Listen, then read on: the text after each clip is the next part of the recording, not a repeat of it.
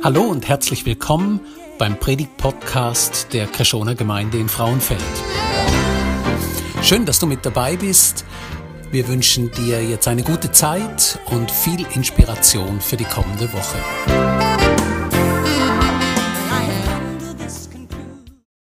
Klosterbräu und de Moine, Kartäusen-Nittigen, so Sachen kennen wir. Kloster sind als Gebäude präsent äh, gute kulinarische Sachen im Käse, beim Bier und natürlich anderen Orten. So Sachen kennen wir. Das Kloster und die Mönche, die Nonnen sind irgendwie noch präsent bei uns. Wir sind in einer Serie, wo ja das letzte Mal so die Wende angeschaut hat, vom 4. Jahrhundert. Also eine kirchengeschichtliche Serie, die mich natürlich ausgesprochen freut. Nur habe ich mich gefragt, wie kann man in fünf Predigten die ganze Kirchengeschichte packen. Wir probieren es. Jetzt ist das Thema Kloster, Mönche, die Zeit dran. Aber Kloster sind ja für uns auch ein bisschen ambivalent. He? Kloster, hat das noch etwas mit dem Leben zu tun? Wer kennt persönlich einen Mönch, eine Nonne? Ah, ah, ah, doch, schön. Ein paar von uns. Wer von uns ist schon mal im Kloster gewesen? Okay, wissen wir, von was wir reden. Wunderbar. Wer findet aber, Kloster ist von gestern? Outet euch nur, ein Teil sind mutig. Kloster ist von gestern. Stimmt nicht. Das möchte ich euch heute zeigen. Ich werde in ein paar Sachen hineinschauen, dass wir vieles aus dieser Zeit auch miteinander können lernen können. Jetzt muss ich hier anschauen. Und ein Wendepunkt im Christentum ist ja auch die ganze Entstehung der Klöster. Und ich möchte euch einen bunten Blumenstrauß, der Simeon hat wunderschöne Sonnenblumen organisiert, einen bunten Blumenstrauß an Weisheiten aus dem Kloster präsentieren. Oder aus der Geschichte und aus den Weisheiten vom Kloster. Hardcore-Christen. Ich weiß nicht, ob ihr euch zu denen zählt. Es hat eine Zeit gegeben, wo sich Leute zurückgezogen haben, auch in der Zeit, wo das letzte Mal noch behandelt hat, wo sich Leute zurückgezogen haben in die Wüste. Und gesagt haben, so wie Jesus ledig war. Und der Paulus. Und immerhin, das sind zwei wichtige in dem Neuen Testament, so wie die nicht besessen haben, so wie die ganz Gott wollen so wollen wir leben. Ehelos, ohne nichts und einander gehorchen, Gott gehorchen. Und die haben sich schon früh zurückgezogen. Das sind so Eremiten Einsiedlerinnen und Einsiedler, Wüsten Väter und Wüsten Mütter. Und die Hardcore-Christen, die hat es schon gegeben, während das Römerreich auch Christen verfolgt hat. In der Wüste ist dort eine Bewegung angewachsen und hat denen vor allem dort, wo das Christentum, und das hat das letzte Mal gehört, Staatsreligion geworden ist, hat die Bewegung Zulauf bekommen. Denn im Christentum ist jetzt, im, im Römischen Reich ist plötzlich schick gewesen, Christ zu sein. Es ist für deine Karriere gut gewesen, Christ zu sein, dann bist du im römischen Beamtenapparat aufgestiegen. Es ist für deine kirchliche Karriere gut gewesen. Überhaupt Christ sein, Christ sein gehört dazu. Und das hat das Christsein aber auch verwässert im Römischen Reich. Plötzlich hat es nicht nur nichts mehr gekostet, sondern es ist sogar noch förderlich gewesen. Vorher war Verfolgung. Und jetzt äh, sind die Klöster in der Wüste unglaublich gewachsen. Oder die Eremitensiedlungen haben sich Einzelne zu Gruppen versammelt. Und dann ist einer gekommen, der Pachomius und seine Schwester, die haben Männer- und Frauenklöster gegründet. Klöster also als Zusammenleben haben auch Regeln einander gegeben, wenn man miteinander lebt. Das kennen wir aus der Familie. Gewisse Regeln tun nicht schlecht. Haben sich Regeln gegeben und haben so miteinander ihren Alltag gestaltet. So ist Klöster entstanden und dann kommt äh, die ganze Völkerwanderungsstürme kommen über Europa. Das heißt, in Europa sind plötzlich Germanen aus dem Norden und aus dem Osten nach Westen das Römerreich völlig überschwemmt und überflutet und haben eine riesige Umwälzung nach Europa gebracht, im Ende 40, 50, 60 Jahrhundert. Und Klöster waren plötzlich Ort mit ihren Mauern ringsum, wo sich doch gewisse Sachen erhalten haben. Dort hat es Skriptorien gegeben, das heisst Schreibstuben. Mönche haben teilweise immer in der Pause, also in den Arbeitszeiten, geschrieben, Bibel kopiert, antike Texte kopiert. Und so sind Klöster zum Hort geworden von der Tradierung von altem Wissen. Dort ist nicht nur Philosophie und Theologie, sondern auch wie Medizin, Wirtschaft und so weiter. Und die haben durch ihre Bücher, durch ihr Schreiben, durch ihr Wissen ganz, ganz viel durch die ganze Völkerwanderungszeit bewahrt. Klöster als Ort vom Wachstum, nicht nur in der Wüste, sondern dann auch als Bergungsort und Keimzelle von ganz vielem. Die haben Klostergärten angelegt und haben natürlich noch gewusst, oder haben das alte Wissen bewahrt und Neues dazu gelernt, wie man medizinisch mit den Menschen umgeht. Also in den Klöstern hat es Mediziner gehabt. In den Klöstern hat es aber auch Wissenschaftler gehabt, die das alte Wissen, Philosophen weitergetragen haben. Und so sind Klöster Ort von der Gelehrsamkeit geworden, vom Wissen. Und haben durch die Völkerwanderungszeit vieles, vieles bewahrt und auch weiterentwickelt. Also auch Keimzellen für Neues geworden. Sozusagen Hotspots von der heutigen, also würde man heute sagen, von der damaligen Gesellschaft und dem gesellschaftlichen Wachstum. Hat dazu geführt, dass viel Geld in die Klöster geflossen ist. Viele Stiftungen in die Klöster geflossen sind. Und die Klöster, dick und fette, Reformatoren haben gesagt, fette Beuge, faule Säcke. Also, die Klöster sind auch mit der Zeit ziemlich machtvolle Zentren geworden und reiche Zentren.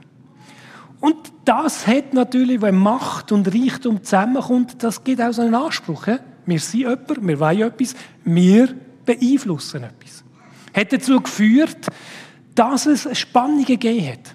Man hat sich emanzipieren, die Gesellschaft der Klöster. Hat Universitäten gegründet, so ab dem 12. Jahrhundert, wo sich von den Universitäten haben die Bildung der Klöster gelöst. In den Städten haben sich Zünfte gebildet und haben sich aus der Macht vom Adel und von den raus die Macht der Bürger gegeben. Und so sind Klöster mit der Zeit dann eher zu Ort geworden, wo sie eigentlich am Anfang hätten sollen sein, Seelsorge, Schulbildung und Krankenpflege. Und das andere hat man ihnen gesagt, dort habt ihr nicht reinzupfuschen. Und sie haben eigentlich mit der Zeit äh, einen gewissen Rückzug an Wichtigkeit in der Gesellschaft erlebt. Aber noch immer hat es ganz viele Klöster und ganz viel Kirchenbesitz gegeben. England hat 30 Prozent vom Boden der Klöster und der Kirchen gehört. 30 Prozent! Das ist viel. In Frankreich waren es 10 Prozent. Das hat ja auch dann später für die Revolution. Und man hat angefangen zu kritisieren. Hey, Mönche, die sind nicht für Macht und Reichtum und Ansehen. Jesus ist doch eigentlich arm gewesen, hat nichts gehabt. Und dir habt jetzt so viel.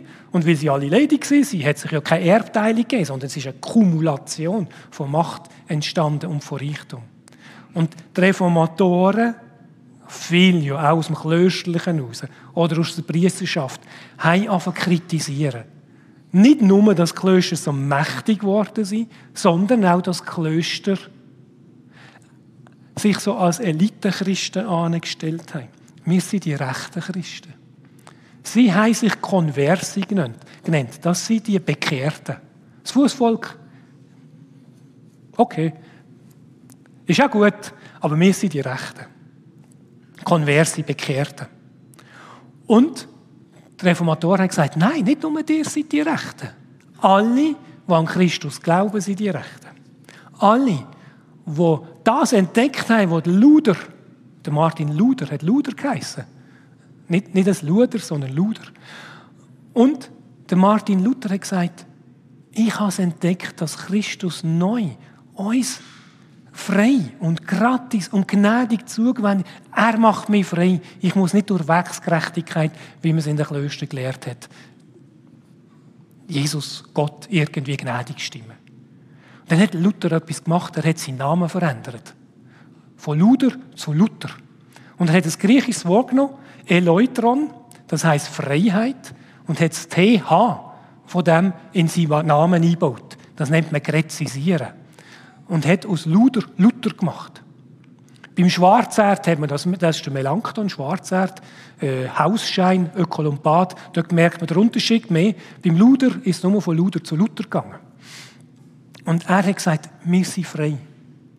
Er hat sein Mönchgewand abgezogen, fröhliche Nonnen geheiratet und Klosterbashing betrieben. Oder? Und durch das haben wir sozusagen das Kind mit dem Bad ausgeschüttet.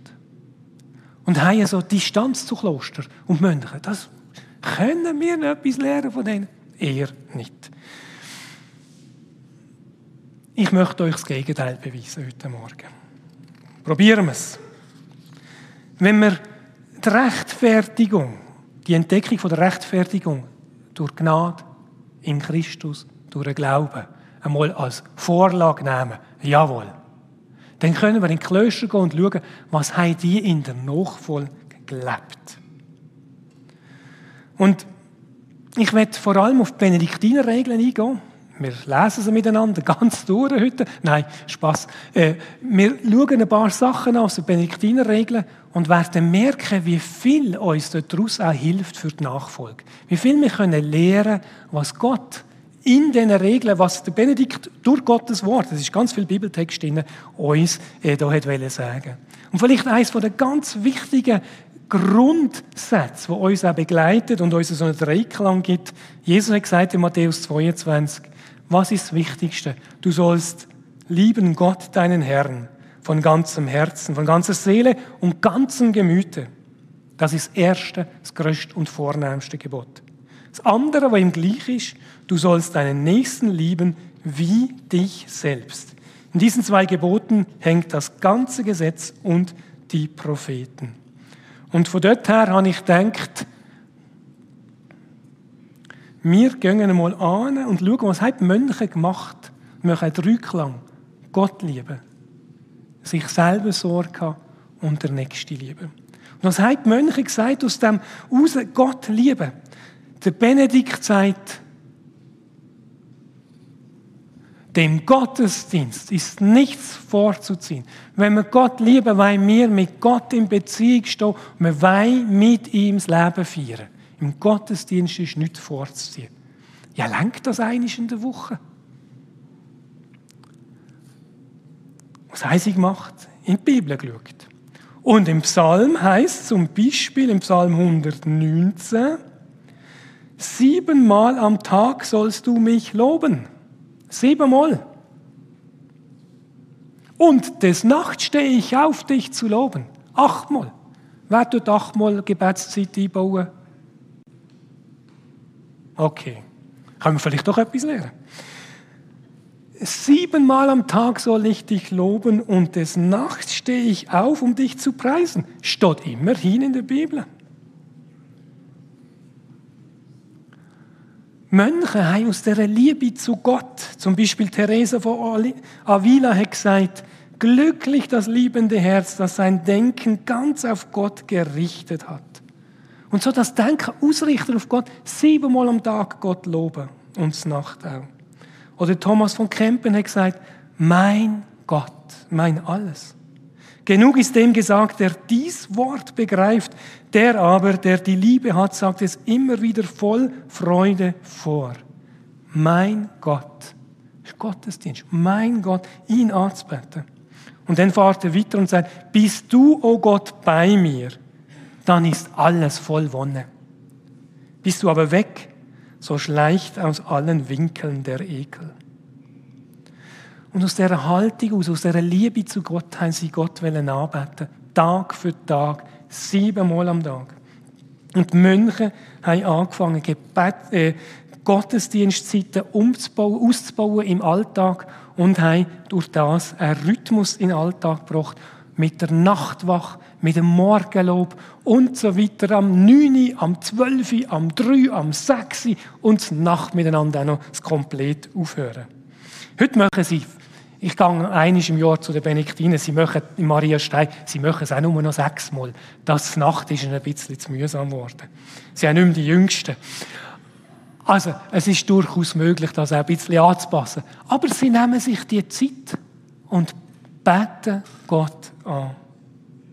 Also, Lobpreis ist etwas ganz logisch für die Mönche. Was haben sie gemacht für Lieder? Sie haben nicht so schöne englische Lieder gesungen, sie haben latinisch Psalmen gesungen. Psalm für Psalm für Psalm, Gott glaubt. Der Benedikt hat gesagt, in der Woche alle 150 Psalmen durchbeten, in diesen Lobpreiszeiten. Sie es ein bisschen gesteigert. Es hat Zeiten gegeben, da haben sie alle 150 Psalmen an einem Tag gebetet. Können sie sicher auswendig, aber die haben keine Zeit mehr für das andere, das wir dann auch noch anschauen. Siebenmal und achtmal so einen Rhythmus in den Tag hineinbringen. Und ich denke, wir können von dem lernen, in unserem Alltag Pause zu machen und zu sagen, Herr, wir richten uns auf dich aus. Oder vielleicht am Morgen schon auf Bettkante hocken und das machen, wo die Mönche der erste Satz am Tag sagen, ich will mit meinem Maul dein Lob verkünden. Das erste auf der Bettkante, ich weiß nicht, ob das das erste ist, was euch über die Lippen kommt. Ich möchte heute mit meinem Maul dein Lob verkünden. Probiert das mal auf der Bettkante. Wenn Licht dran ist im Tag, dann findet das linke Bein gar nicht mehr so. Dann stehen ihr immer mit dem rechten Bein auf. Ich will in heute dein Lob verkünden. Und aus dem heraus, im Gottesdienst ist nichts vorziehen, ist so ein Rhythmus vom Leben entstanden für die Mönche. Und rhythmisiert ist ja unser Leben immer. Schöpfung, Ruhe, Schaffen. Und sie haben das Ora, beten, und Labora. Wenn es jetzt falsch lesen, heißt es immer noch und Labora, Labora, Labora. Das ist nicht gemeint, sondern auch im Labora ist Ora drin. Betet ohne Unterlass. Also tut auch eure Arbeit betend in der Haltung vor Gott und im Denken an Gott. Das ist der zweite Punkt, den ich euch sagen will, im Leben einen Rhythmus geben. Und der Rhythmus vom, der einfachste Rhythmus, den wir haben, ist Einschnaufen und Ausschnaufen. Hat er, glaube ich, jetzt auch immer gemacht. Sonst wäre er ganz bleich geworden. Und der Rhythmus, wo der Mönch, wo die Mönche sagen, der Rhythmus nehmen wir ins Tageszeit, ins Schaffen hinein. Einatmen, Herr Jesus Christus. Ausatmen, erbarm dich mir. Herr Jesus Christus, erbarme dich meiner. Oder du in mir, ich in dir. Ruach, Wind, Herr. Wind, Luft, als ich atme nie und sage, Gott, du bist in mir, ich atme aus und ich bin in dir. In dem großen Raum von deinem Geist.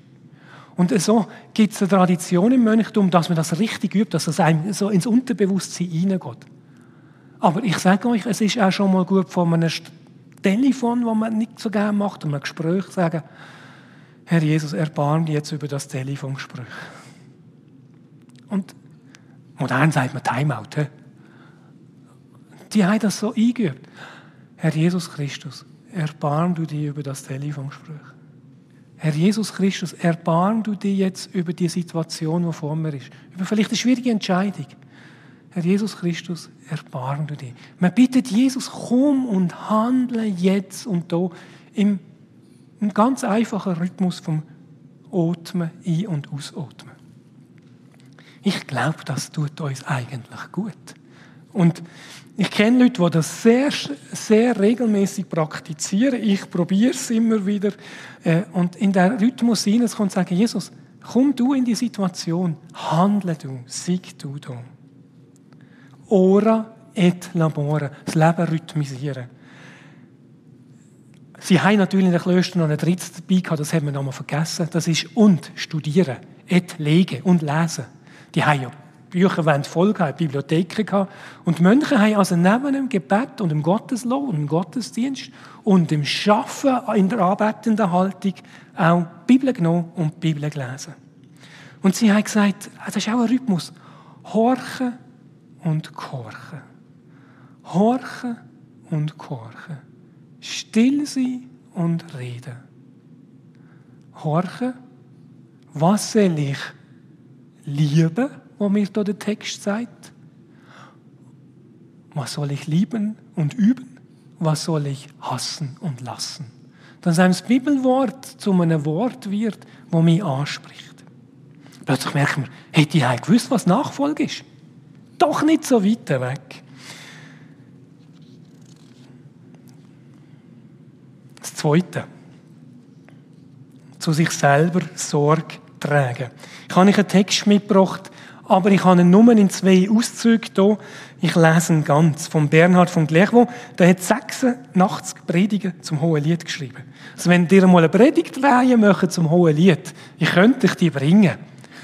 So eine Predigt geht aber immer mehr als eine Stunde. Und sie 86 zu den ersten zwei Kapiteln. Dann ist er gestorben, er ist nicht weitergekommen.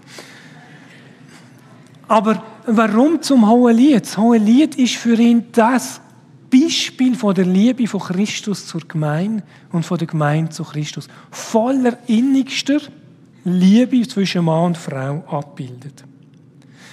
Ich lese und zwei Zitate aus dem Text. Zu sich selber Sorge tragen. Wenn du vernünftig bist, erweise dich als Schale, nicht als Kanal der Kanal empfängt und gibt fast gleichzeitig weiter, während die Schale wartet, bis sie gefüllt ist. Auf diese Weise gibt sie das, was überfließt, ohne eigenen Schaden weiter. Lerne auch du, aus der Fülle auszugießen und habe nicht den Wunsch, freigebiger als Gott zu sein. Die Schale ahmt die Quelle nach. Erst wenn sie mit Wasser gesättigt ist, strömt sie zum Fluss wird sie zur See. Tu das Gleiche. Zuerst auffüllen, dann ausgießen. Die gütige und kluge Liebe ist gewohnt, überzuströmen, nicht auszuströmen. Ich möchte nicht reich werden, wenn du dabei leer wirst. Wenn du nämlich mit dir selber schlecht umgehst, wem bist du dann gut? Einen Satz könnten wir uns dick in die Tore streichen. Wenn du kannst, hilf mir aus deiner Fülle, wenn nicht, schone dich. Bernhard von Clairvaux, er hat sich auch nicht so geschont, aber er hat eine gute Sache hier gesagt. Wem sind wir gut, wenn wir nicht uns selber gut schauen?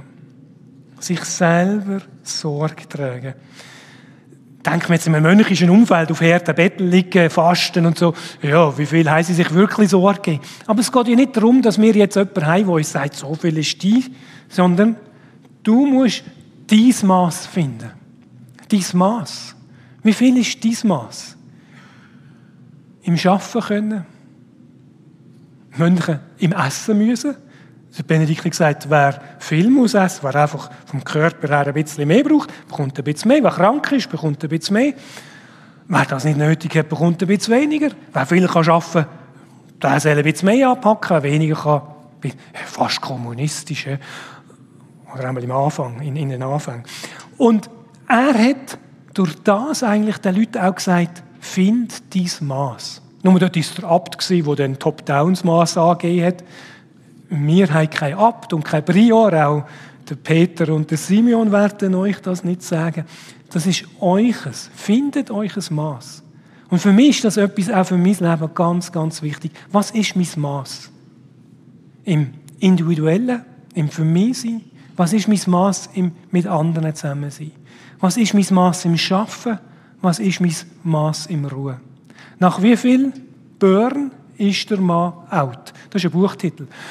Was lenkt? Was ist mein Maß? Wo kann ich überfließen, ohne mich zu verströmen, ohne mich aufzugeben, ohne mich zu verlieren? Und ich denke, da können wir ganz, ganz viel lernen daraus. Was ist dein Maß? Was ist mein Maß? Und das auch nicht voneinander fordern es gibt so etwas in mir, das, was ich gut kann, denke ich, das können ja die anderen auch gut, oder? Man tut sich ja selber immer so als Maßstab nehmen für die anderen. Ich sage einmal, der Evangelist denkt, jeder kann ein Evangelist sein, wenn er nur sich ein bisschen anstrengen Und so hat man dann das Gefühl, das, was ich gut kann, sollten die anderen ja auch können. Ich bin gut im Gastgeber sein, also hey Leute, äh, rissen doch ein bisschen zusammen und laden andere auch ein. Das ist aber ein Überstülpen von meinem Maß auf andere. Irgendjemand applaudiert da. Tut nicht euch Maß anderen überstülpen. Man macht, bringt einander unter Druck, sondern probiert euch Maß fröhlich zu leben und zu finden. Und einander nicht zu verurteilen, wenn es andere ein anderes Maß hat.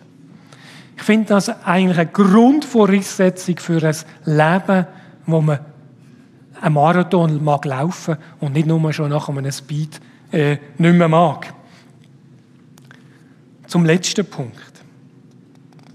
Den Nächste lieben. Wir haben Gott lieben, Gottesdienst, horchen, gehorchen, in der Anbetung, in den Rhythmus von Oret Labora finden. Wir haben den zweiten Punkt, sich selber sorgen, sich selber in sein Maß finden. Und der dritte Punkt, der Nächste lieben. Christus in mir, Christus in dir. Glauben wir an die biblische Wort, dass Gott das andere auch in seinem Ebenbild geschaffen hat. Natürlich, klar, ist sowieso, ja, ja, sicher. Glauben wir, dass Gott das andere auch in seinem Ebenbild geschaffen hat? Ja, aber es ist schon noch viel beim anderen nicht so, wie es sein sollte, oder?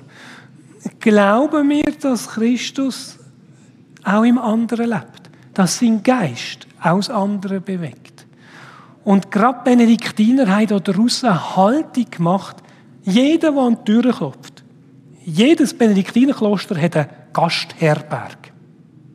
Die haben einfach immer einen Gastherberg. Das könnt ihr heute noch ausprobieren. Geht einmal. Die tun euch sicher zwei, drei Tage versorgen und dann euch helfen, weiterzukommen.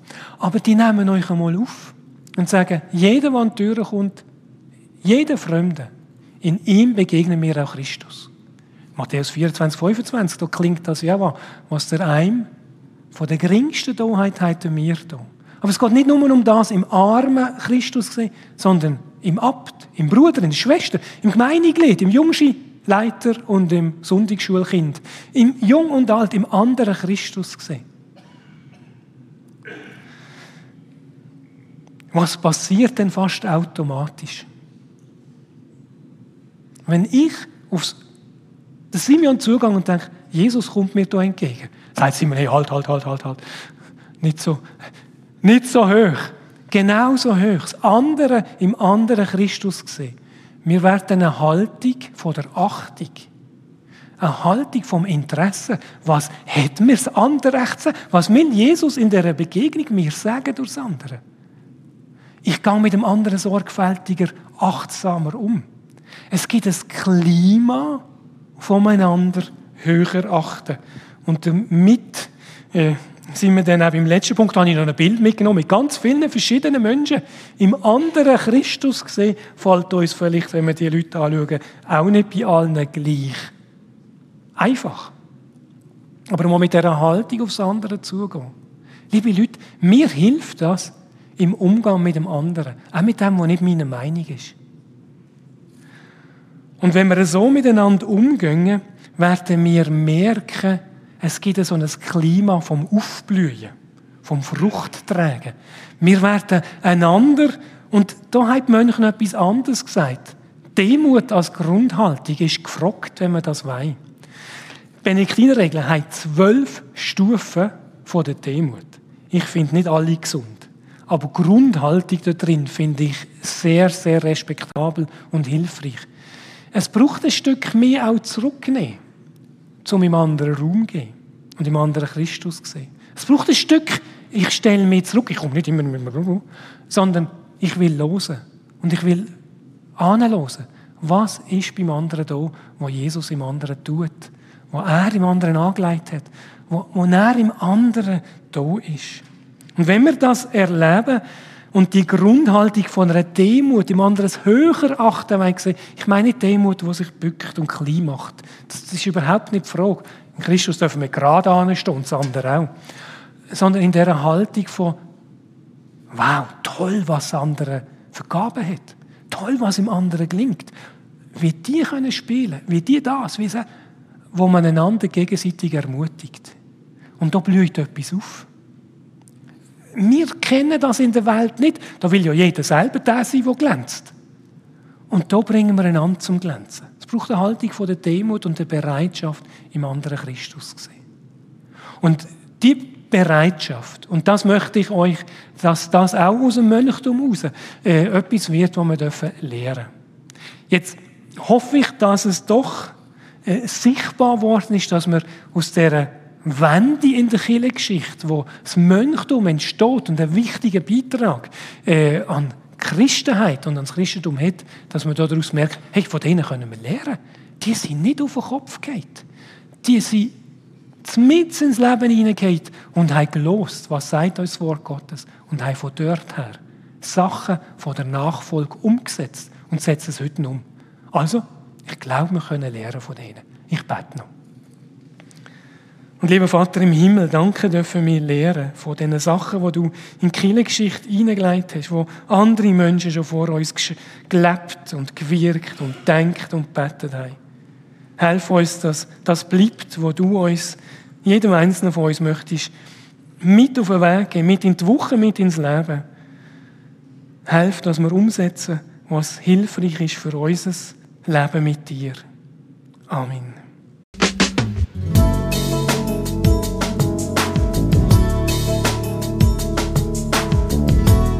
Schön, dass du mit dabei warst.